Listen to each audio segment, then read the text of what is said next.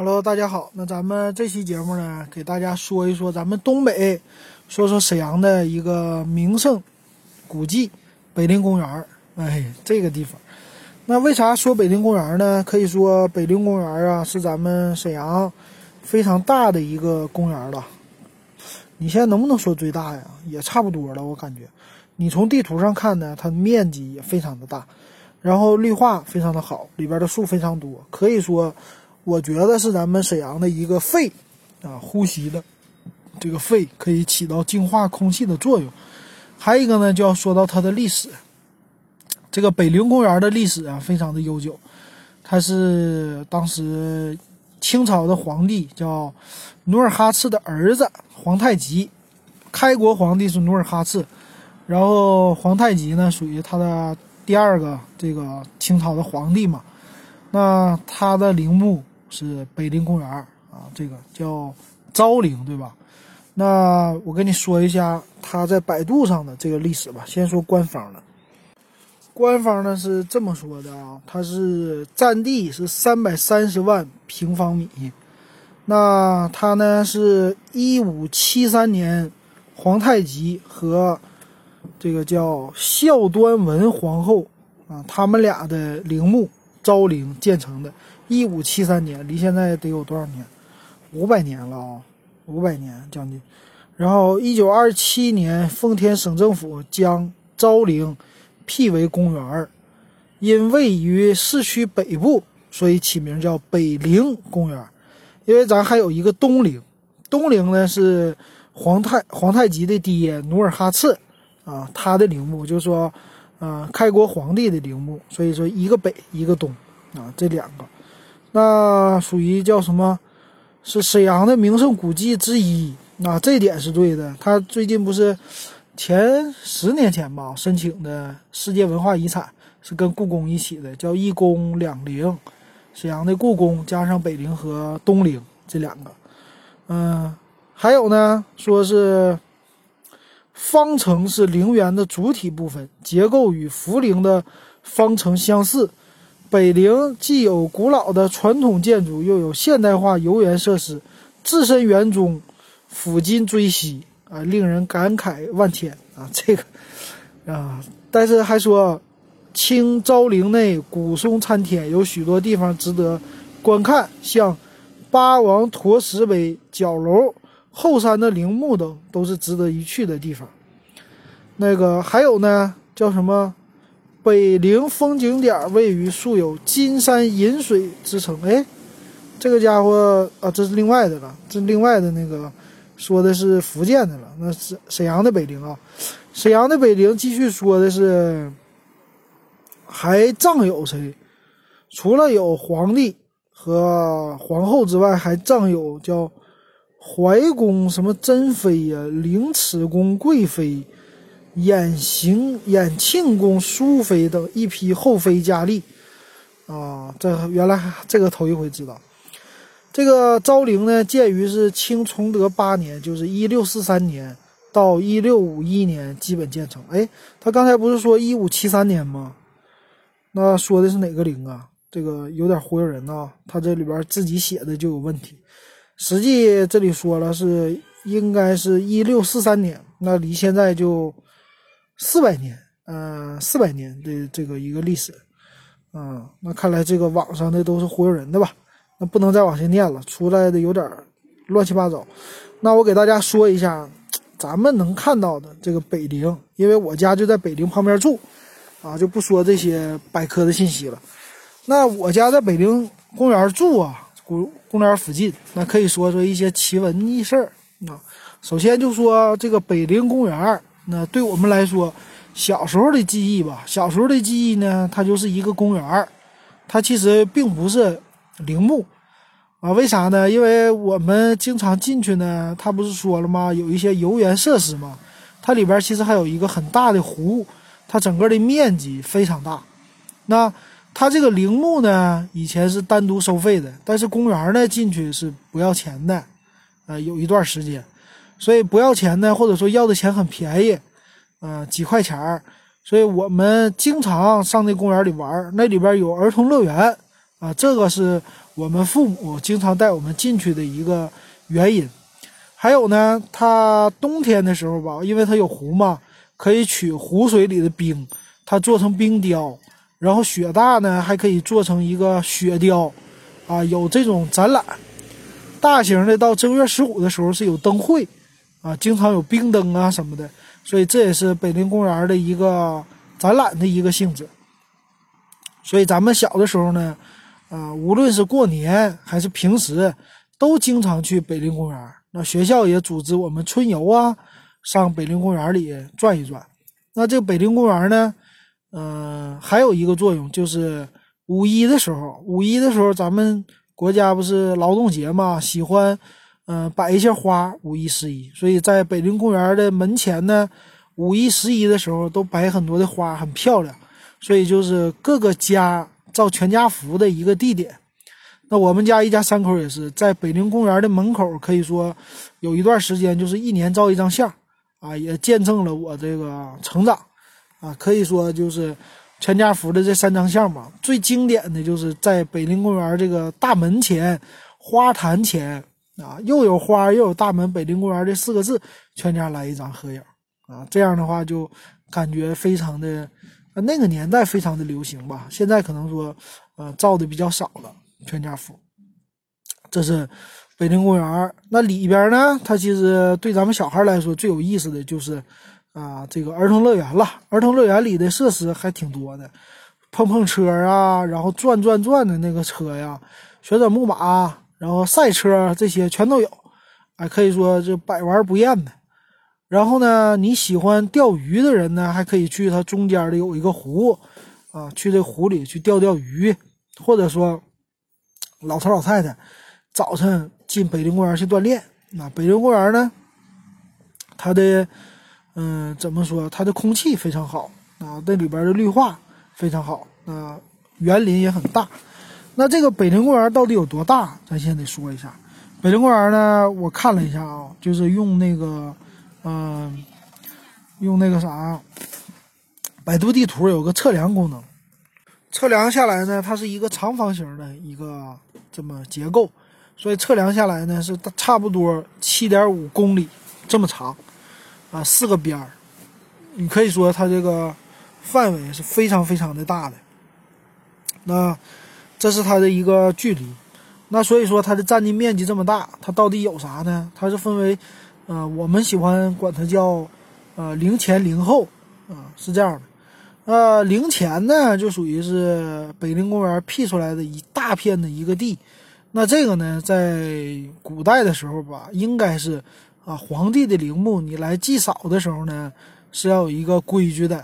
它一般叫有什么下马碑，就是你到了这个下马碑的时候，你是一定要下马的，剩下的路都要走进去了。走进去以后呢，其实离这个陵啊还有很远的一个位置啊。然后到了陵墓的前面，这有一个啊，差不多像皇宫一样的吧，整个这个陵就叫方城吧。刚才说的那。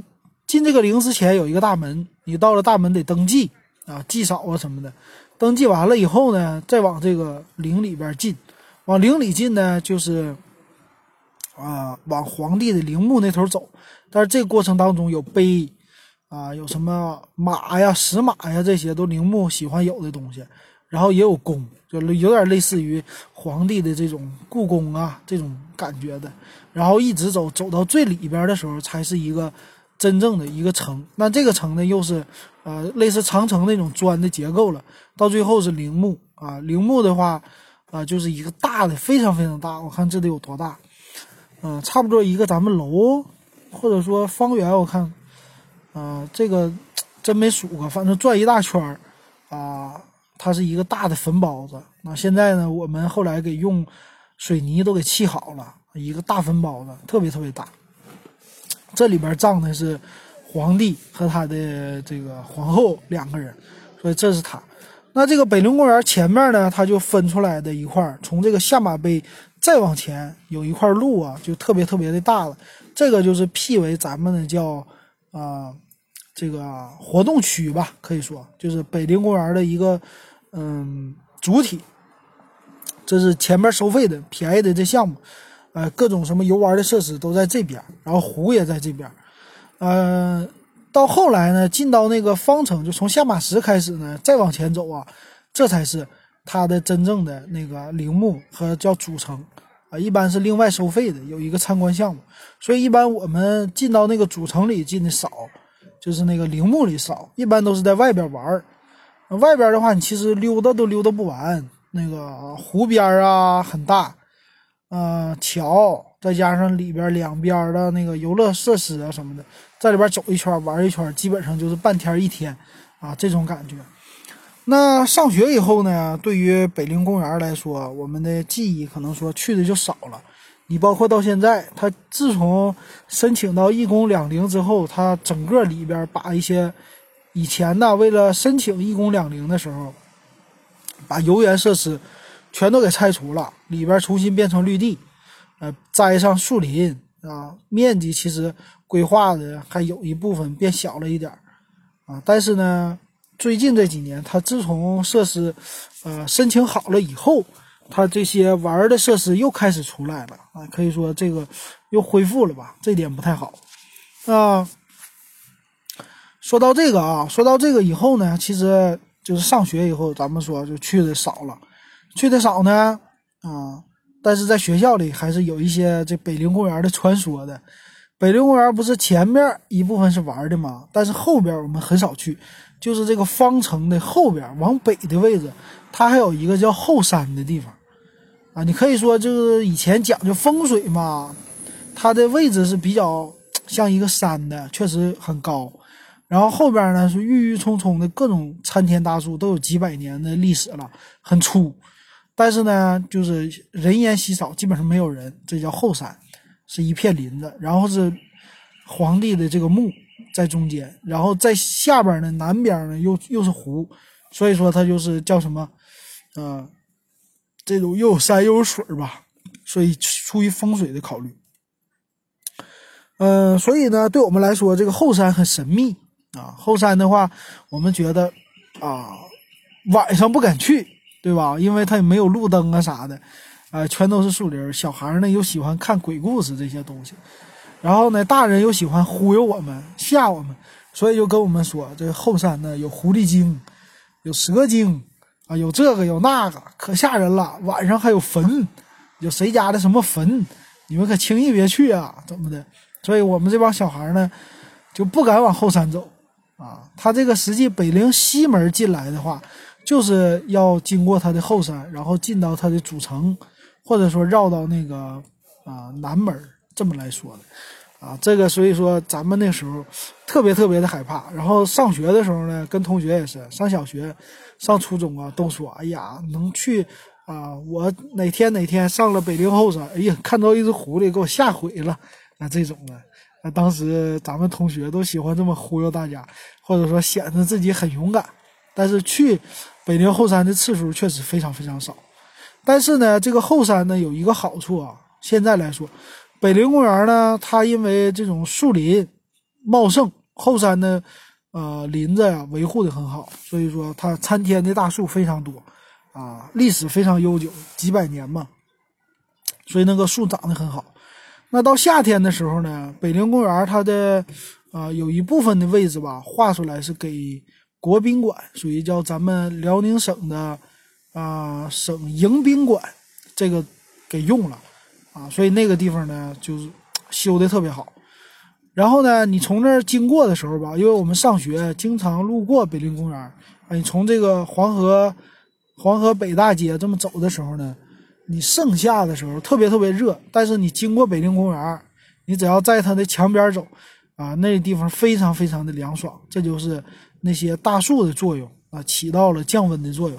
所以你要是夏天去北陵公园这后山呢，你会感觉到里边非常的凉爽，空气非常的清新。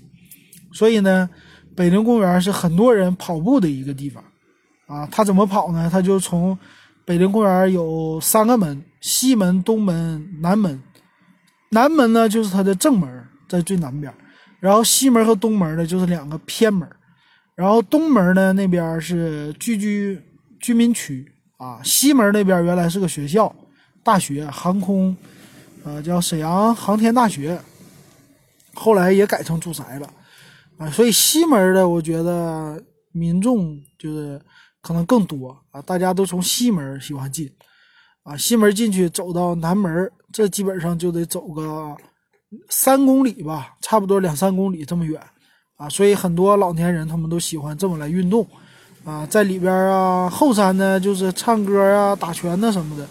然后在下边呢就可以走路，啊，或者说冬泳这些。冬天、夏天没有人游泳，冬天的话有人敲开在里边冬泳。